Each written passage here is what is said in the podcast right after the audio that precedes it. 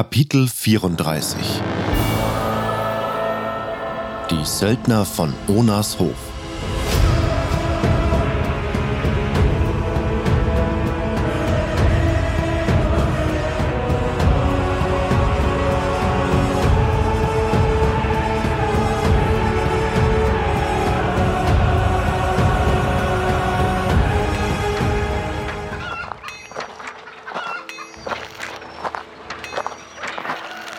Wegbeschreibung folgend ging ich zwischen dem Haupthaus und der Scheune hindurch und gelangte so auf eine große, saftige Weide.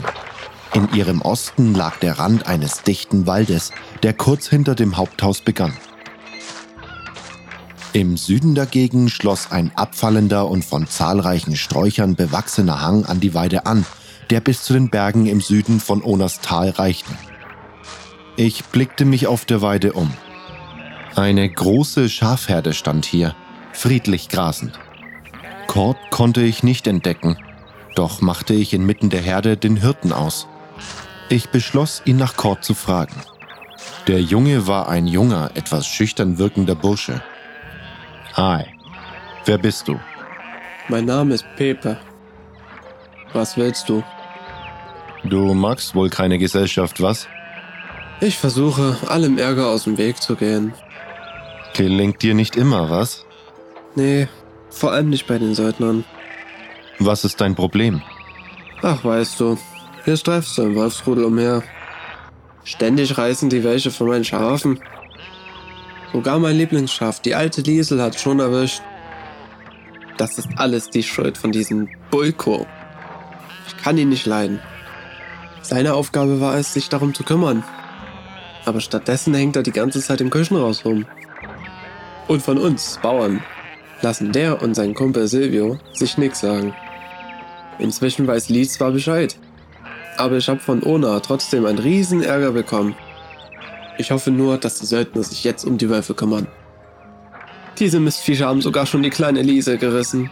Die war kaum vier Wochen alt. Ist das zu glauben? Hast du nicht eben noch von der alten Liesel gesprochen?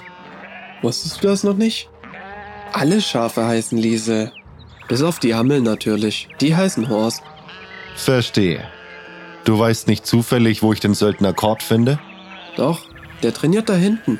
Bei den Bäumen, wie immer. Danke. Am Waldrand, das vom anderen Ende der Weide aus nicht zu sehen war, stand der schon etwas ältere Schwertmeister mit dem angegrauten braunen Haar und dem schmalen Schnurrbart und ließ sein Schwert elegant durch die Luft sausen, dass es nur so sirrte. Hey, Cord! Der Söldner beachtete mich nicht, sondern setzte sein Training fort, als hätte er mich nicht bemerkt. Hey, ich rede mit dir. Ich brauche deine Hilfe. Was belästigt ihr Bauern mich andauernd? Ich habe euch schon tausendmal gesagt. Wenn ihr Probleme mit den Feldräubern oder Wölfen habt, fragt einen der jüngeren Söldner. Zu mir könnt ihr kommen. Wenn hier die Paladine oder die Orks anrücken. Cord wirbelte herum und ließ sein Schwert auf einen weiteren nicht existierenden Feind hinabsausen. Blitzschnell zog ich meine eigene Waffe aus der Scheide, blockte den Schlag des Söldners und unterbrach ihn so in seinem Rhythmus. Die Augen des Kampflehrers weiteten sich überrascht. Ich bin kein Bauer. Du? Ja, ich. Oh Mann, du hast uns gerade noch gefehlt. Dich können wir hier nun wirklich nicht gebrauchen. Traust du mir etwa immer noch nicht? Nach der Sache mit dem Erzhaufen? Nachdem du gezeigt hast, dass du einem sofort in den Rücken fällst, wenn man dir vertraut? Nein, ich sehe das Ganze nicht so locker wie die anderen. Trotz alledem wirst du mir helfen. Und warum sollte ich das tun? Und warum fragst du gerade mich? Weil du zum Ring des Wassers gehörst. Was? Welcher Mistkerl konnte denn da schon wieder seine Klappe nicht halten? Lee, Also gut, was willst du? Und pass jetzt gut auf, was du von mir verlangst. Ich will nur wissen, wo Velaya ist. Lee sagte, du wüsstest, wohin sie weitergezogen ist. Gut, wenn's nur das ist. Sie ist nach Süden. Wohin genau weiß ich nicht. Sie hat einige Banditen verfolgt. Ich glaube, sie sind zu der alten Burg dort oben gezogen.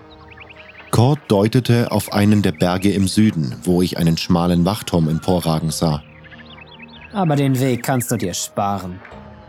Warum? Bei der wilden Gegend da unten findest du sie eh nicht. Vor allem jetzt. Es ist schon Nachmittag. Vor dem Einbrechen der Dunkelheit schaffst du das nicht mehr. Außerdem wollte sie da nicht länger als zwei Tage bleiben. Ihren eigentlichen Auftrag hat sie schon beendet. Nur hatten die Banditen einen Gefangenen dabei. Sie wollte sich das noch genauer anschauen und prüfen, ob es eine Chance gibt, den Kerl zu befreien. Morgen früh wird sie aber zur Stadt zurückkehren. Kommt sie dann wieder hier vorbei? Kommt drauf an, wie eilig sie es hat. Ich würde eher oben beim See warten. Da muss sie auf alle Fälle vorbei. Gut, danke. Gibt nichts zu danken. Hauptsache, du lässt mich jetzt in Frieden.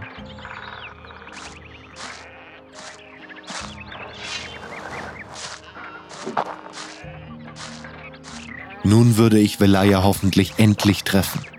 Ich konnte es kaum erwarten, sie endlich wiederzusehen, sie endlich wieder in meine Arme zu schließen. Doch vorerst musste ich mich noch etwas gedulden. Zwar wäre ich am liebsten sofort losgerannt, doch Cord hatte recht und ich wollte Velaya nicht verpassen, nur weil ich nicht in der Lage war, noch einen halben Tag zu warten. So beschloss ich, den Rest des Tages auf dem Hof zu verbringen und kehrte deshalb auf diesen zurück.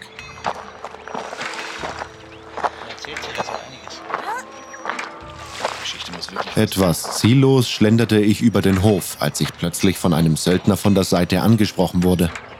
Hey, hey! Ich wandte den Kopf. Der Söldner, der mich angesprochen hatte, lehnte an der Wand der Scheune. Er hatte dunkles, braunes Haar, das ihm tief in die Stirn hing. Wolf? Mordrat meinte, du wärst hier, aber ich hab's kaum geglaubt. Mann, dachte schon, ich hätt's erwischt. Hat's auch. Ich bin nur gerade so davon gekommen.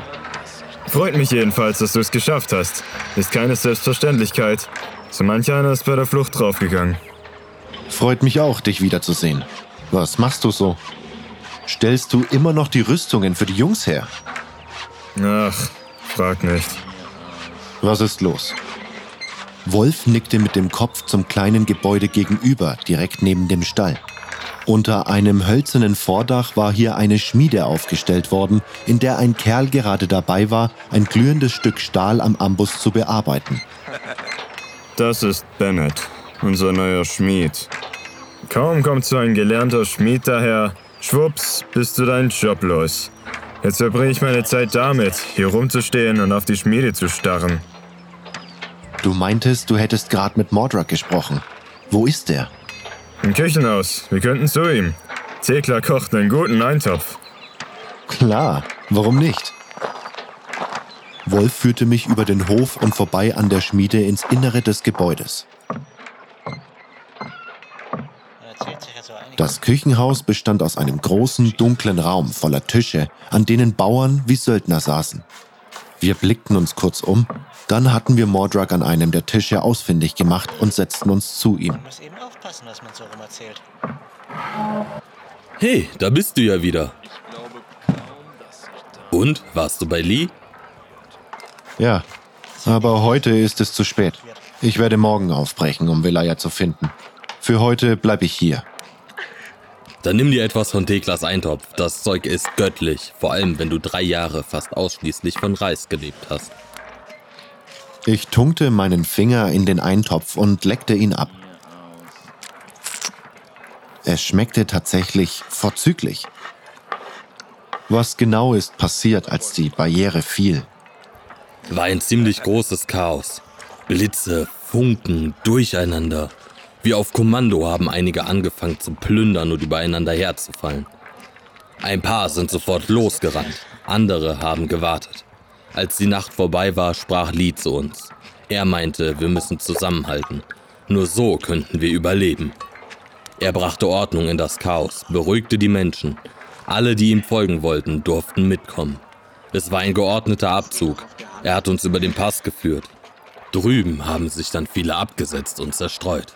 Aber viele sind auch zusammengeblieben. Söldner und Banditen. Wir sind bei Lee geblieben. Als er den Vertrag mit Ona schloss, wurden wir die Söldner des Großbauern. Wir haben Lee echt eine Menge zu verdanken. Er ist ein verdammt guter Anführer. Und was macht ihr jetzt hier so alles? Die meiste Zeit sitzen wir hier rum. Lee war ja schon immer ein eher ruhiger Vertreter. Das hat sich seit der Kolonie nicht geändert. In erster Linie hat Ona uns angeheuert, um ihm diese dreckigen Milizen und diese Blechritter vom Hals zu halten. Aber die trauen sich gar nicht erst her. Deshalb hängen wir ab und kümmern uns wesentlich um die Feldräuber oder die Wölfe und Banditen. Ab und an treiben wir die Pacht von Sekop ein. Der alte Mistkerl zahlt nämlich nie pünktlich. Ganz miese Sau, sag ich dir. Wird von seinen eigenen Knechten nur noch Menschenschinder genannt. Und dann müssen wir vielleicht mal ein paar Milizen auf Pengas Hof verprügeln. Das Weidenplateau ist weit genug weg, dass die sich da ab und zu hintrauen. Aber ist ganz gut so. So haben wir wenig zu tun und können die meiste Zeit machen, was wir wollen. Und dann hat's ja noch andere Vorteile, Söldner auf Hof zu sein. Und die wären? Na, Kost und Logis. Und das ist schon mal einiges. Ich meine, die Sof ist nicht die Oberstadt, aber nach so langer Zeit in der Barriere. Zumindest gibt's hier was ordentliches zu essen und akzeptable Schlafplätze. Und nicht zu vergessen Weiber. Ich meine, in der Stadt gibt's sicher was Besseres als die Mägde hier. Aber nach so langer Zeit ist man nicht wählerisch. Das führte allerdings zu einer Menge Ärger. Nach so ein paar Jahren im Knast staut sich einiges an. Wenn Lee nicht eingegriffen und die Jungs so gut im Griff hätte. Ona ist auch nicht so begeistert davon, wenn wir anstatt den Hof zu bewachen, die Mägde von der Arbeit abhalten. Vor allem, wenn es Folgen hat. Und Laris schien wirklich vorzuhaben, den halben Hof zu schwängern. Naja, ich habe ja schon gehört, er sei ohnehin ein alter Weiberheld. Na, solange wir es nicht zu wild treiben und uns von seiner Tochter fernhalten, drückt Ona noch ein Auge zu. Wir dürfen uns nur an niemanden vergreifen. Aber das gilt nicht nur für die Mägde, sondern auch für die Knechte und das Vieh.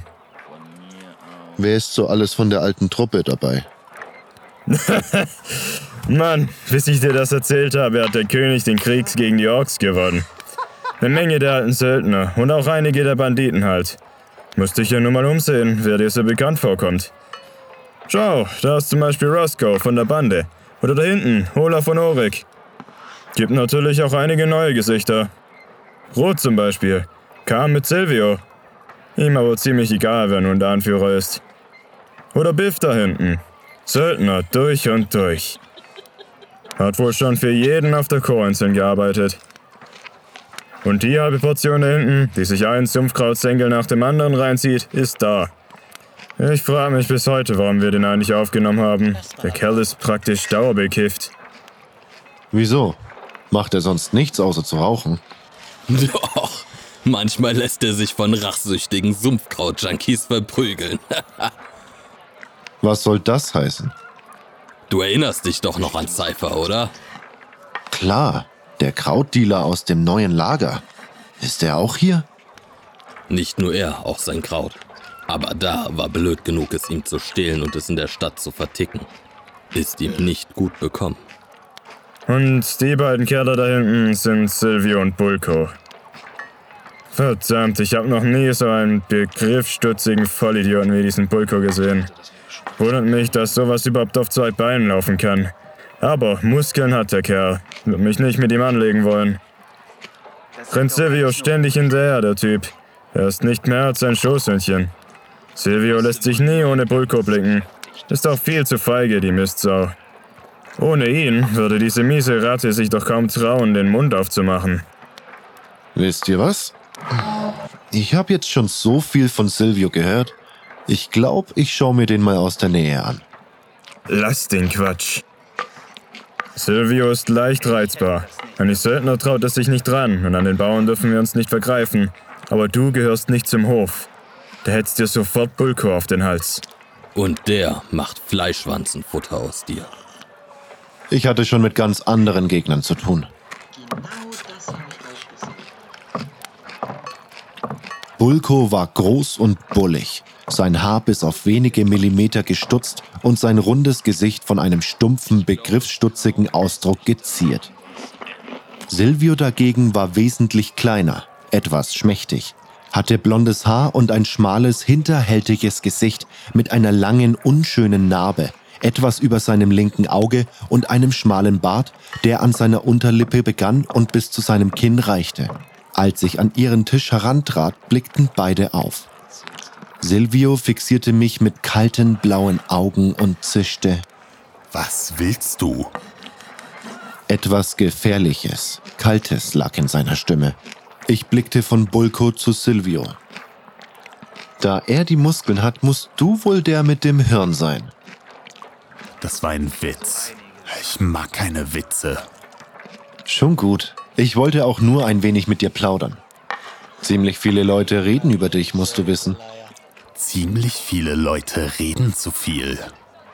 Ich wollte nur fragen, was du denn so von Lee hältst. Oh, er ist ein guter Kämpfer. Ich würde mich nicht mit ihm anlegen wollen. Es sei denn, es ließe sich nicht vermeiden. Verstehe. Und Hast du nicht kapiert, dass Silvio es nicht mag, angesprochen zu werden? er ballte die andere Hand zur Faust. Mein Arm schnellte nach vorn, riss sich aus Bulkos Umklammerung und traf mit der Faust mitten ins Gesicht des bulligen Söldners. Dieser heulte auf und hielt sich die Nase, aus der Blut strömte. Ich dagegen wich augenblicklich zurück und damit aus Bulkos Reichweite. Er und Silvio sollten sehen, dass sie es nicht mit einem Bauern zu tun hatten. Im Küchenhaus wurde es still. Silvio schien einen einzigen Moment geschockt, fasste sich jedoch sofort wieder. Sein Gesicht nahm augenblicklich wieder den kalten, harten Ausdruck an. Das hast du davon, Bulko. Du wolltest ihn angreifen und das ohne meinen Befehl. Schlägereien und dann noch im Küchenhaus. Ich hätte dir gesagt, dass der gute Lee so ein Verhalten gar nicht schätzt. Und wir wollen uns doch nicht dem Hauptmann widersetzen, nicht wahr? Die meisten wandten sich nun wieder ihren Angelegenheiten zu. Silvio wandte sich nun wieder mir zu. Du bist einer von Lees Schützlingen, nicht wahr? Ich warne dich. Hier wird sich bald einiges ändern. Fragt sich nur für wen. Erwiderte ich kühl und kehrte dann zu Wolf und Mordred zurück. Das hätte ich dir vorher sagen können. Die beiden beglückwünschten mich unter einigem Schulterklopfen und die Köchin Tekla brachte mir eine besonders große Portion Eintopf mit den Worten War bestimmt anstrengend, das fette Schwein zu verprügeln. Aber verdient hat er's. Keine ruhige Minute hat man mit diesen zwei Idioten. Ständig machen sie einem das Leben schwer. Die Suppe ist zu heiß, das Fleisch ist zu zäh. Und was soll eine arme alte Frau da machen? Mit dem Nudelholz draufhauen? Das hilft vielleicht bei den Bauern. Aber diese miesen Kerle schlagen zurück.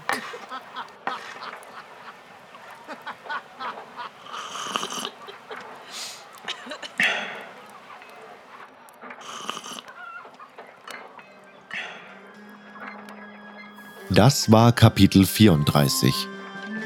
Die Söldner von Onas Hof.